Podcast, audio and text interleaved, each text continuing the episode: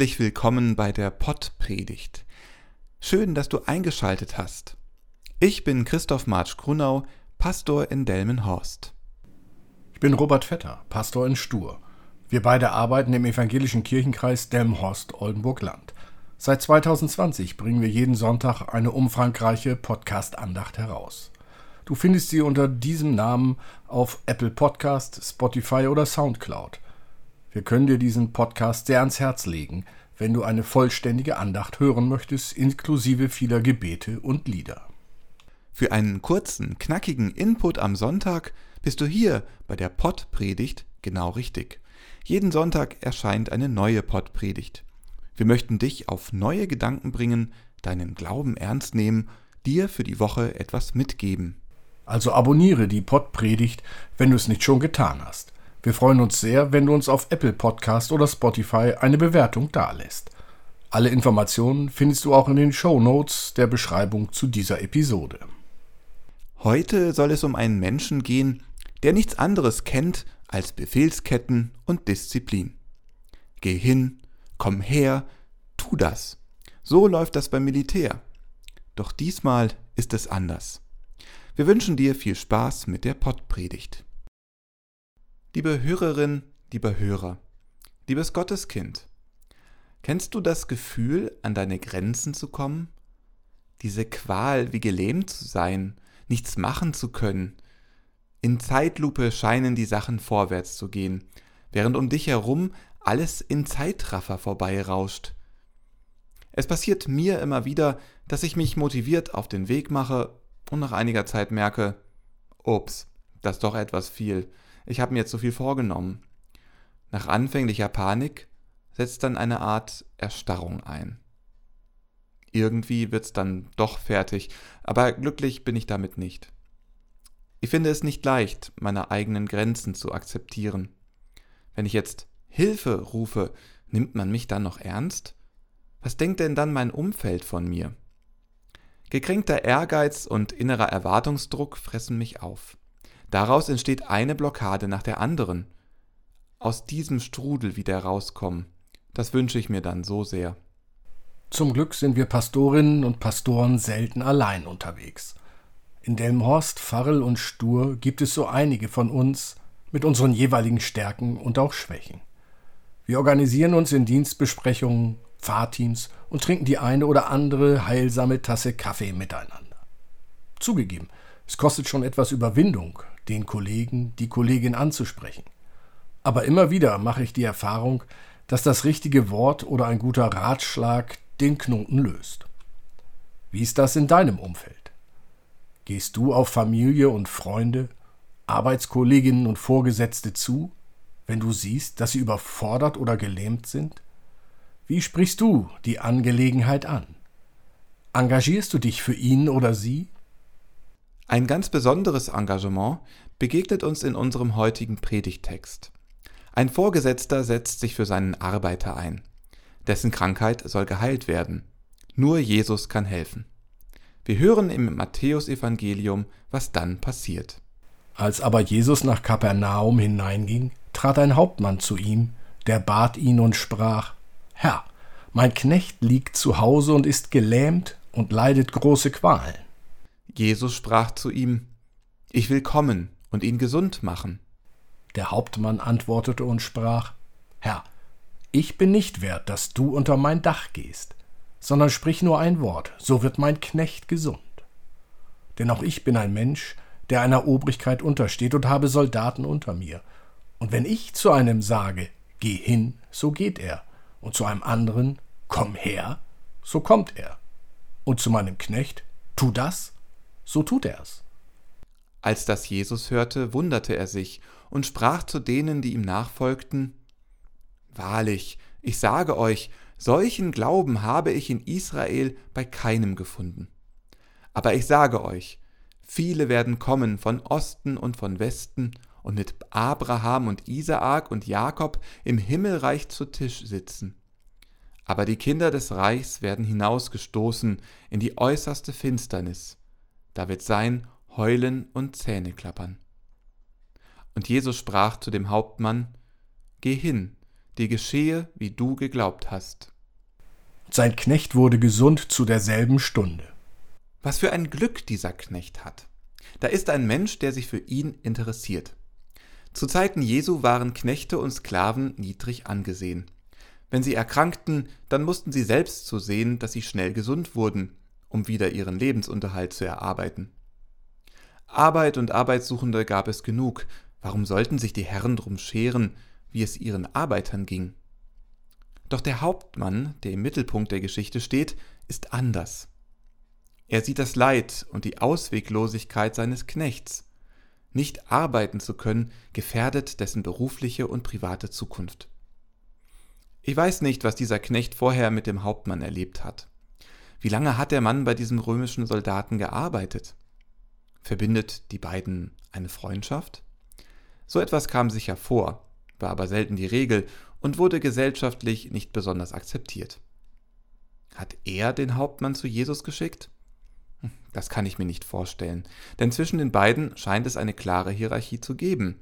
Das zeigt die Antwort des Hauptmanns. Wie auch immer. Da ist jemand, der dem Knecht zuhört, sein Leid sieht, mit ihm fühlt und Hilfe sucht. Das Auftreten des Hauptmanns ist besonders. So besonders, dass selbst Jesus überrascht ist. Da kommt ein Mensch, der nichts anderes als Befehlsketten und Disziplin zu kennen scheint. Geh hin, komm her, tu das. So läuft es beim Militär. Doch das Mitgefühl des Soldaten zerbricht den erlernten Drill. Der Hauptmann könnte Jesus einen Befehl erteilen. Geh hin, komm her, heile ihn. Aber er verzichtet darauf. Er schildert die Situation, vorsichtig und einfühlsam. Das Angebot von Jesus, gleich mitzukommen, wehrt er ab. Er weiß darum, dass er als sogenannter Heide bei dem Juden Jesus wenig zu melden hat. Der Hauptmann will es Jesus nicht zumuten, zu ihm nach Hause zu kommen. Doch er weiß, dank seiner militärischen Ausbildung, welche Macht Worte haben. Sprich nur ein Wort, so wird mein Knecht gesund. Ein Heilungsbefehl von ganz oben. Diesen möchte der Hauptmann seinem Knecht überbringen. Eine große Bitte, vorsichtig vorgetragen, mit klaren Worten. Der Hauptmann hat Erfolg. Sein Knecht wird geheilt. Mich berührt das Vertrauen, das der Hauptmann Jesus entgegenbringt. Aus einem tiefen Glauben heraus sucht der Hauptmann Jesus auf. Er weiß, dass er Jesus nicht mit Befehlen kommen kann. Er macht ihm keine Versprechungen, besticht ihn nicht mit Geld. Sein Glaube führt ihn zu Jesus, diesen Prediger einer Religion, die er kaum kennt, mit der er nur beruflich in Berührung kommt. Doch gerade diese Grenzüberschreitungen machen für mich den Kern dieser Geschichte aus. Der Soldat reißt die Grenze zwischen Arbeiter und Vorgesetztem auf. Er verfolgt keine krankheitsbedingte Kündigung, was damals den sicheren Tod auf der Straße bedeutet hätte, sondern will aktiv zur Heilung seines Knechts beitragen. Betriebseingliederungsmanagement mal anders. Dann verzichtet er auf jegliche Privilegien, die er als Hauptmann gegenüber Jesus haben könnte. Der Antrieb, seinen Freund und Mitmenschen zu retten, lässt ihn auf Hierarchie und Macht verzichten. So wird Nächstenliebe ganz praktisch und heilsam. Für eine Wundergeschichte tut Jesus hier ziemlich wenig. Bei der Heilung eines Blindgeborenen braucht es noch etwas Spucke und Erde vom Fußboden, die Jesus auf die Augen des Leidenden schmiert. In dieser Geschichte hier könnte man den Eindruck bekommen, als ob Jesus auch aus dem Homeoffice arbeiten kann. Sprich nur ein Wort, so wird mein Knecht gesund. Nach einem kurzen Gespräch spricht Jesus dieses Wort und ein Mensch, der gar nicht anwesend ist, wird von seinen Blockaden und Qualen befreit. Das eigentliche Wunder liegt in den heilenden Worten. Der Hauptmann überwindet seine gesellschaftliche Distanz, kommt Jesus ganz nah damit dieser einen Leidenden aus der Entfernung heilen kann. Sicherlich wäre es für den Knecht eine immense Herausforderung geworden, sich auf den Weg zu Jesus zu machen. Der Hauptmann überbrückt das. Er verbindet mit seinem Engagement den Hilfesuchenden mit Jesus. Er macht sich zum Werkzeug für das Gute. Aus Panik wird Ruhe. Aus Erstarrung wird Beweglichkeit. Aus Zeitlupe und Zeitraffer wird das Hier und Jetzt. Der Strudel aus Leid und Blockaden hat ein Ende gefunden. Und jetzt kommst du ins Spiel. Wenn du dich so fühlst wie der Knecht, wenn du spürst, alles wächst dir über den Kopf, du kannst dich kaum bewegen, du brauchst Hilfe, dann sei dir sicher, dass Jesus dich sieht. Sammle deinen Mut, um auf das Wort von Jesus zu hören, das dich wieder gesund macht, das dir neue Perspektiven öffnet, dich zurück in die Gegenwart holt. Jesus kann das, weil er weiß, warum du gelähmt bist, weil er deine Schmerzen spürt. Er trägt sie für dich mit. Du musst nicht warten, bis Jesus in deinem Zimmer steht. Jesus wirkt seine Wunder auch durch andere Menschen, die Nähe zu dir suchen und dir beim Neuanfang helfen wollen. Halte die Augen offen. Trau dich, diese liebevollen Menschen anzusprechen. Jesus spricht nur ein Wort, dann ist deine Seele gesund.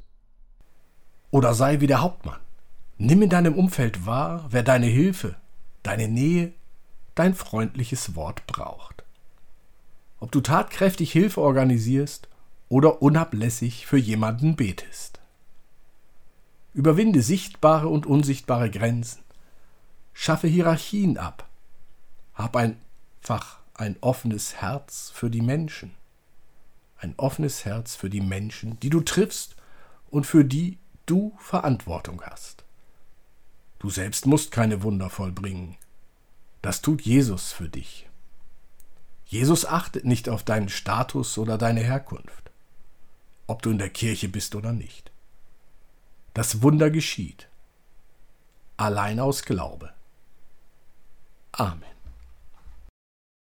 Geht hin im Namen des lebendigen, fürsorgenden Gottes, der uns seinen Geist schenkt.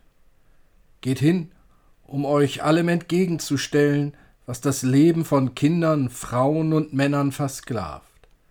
Geht hin, um euch daran zu freuen, dass wir einander haben. Geht hin, um das neue Leben aus Gottes Geist zu feiern. Gott segne euch. Amen.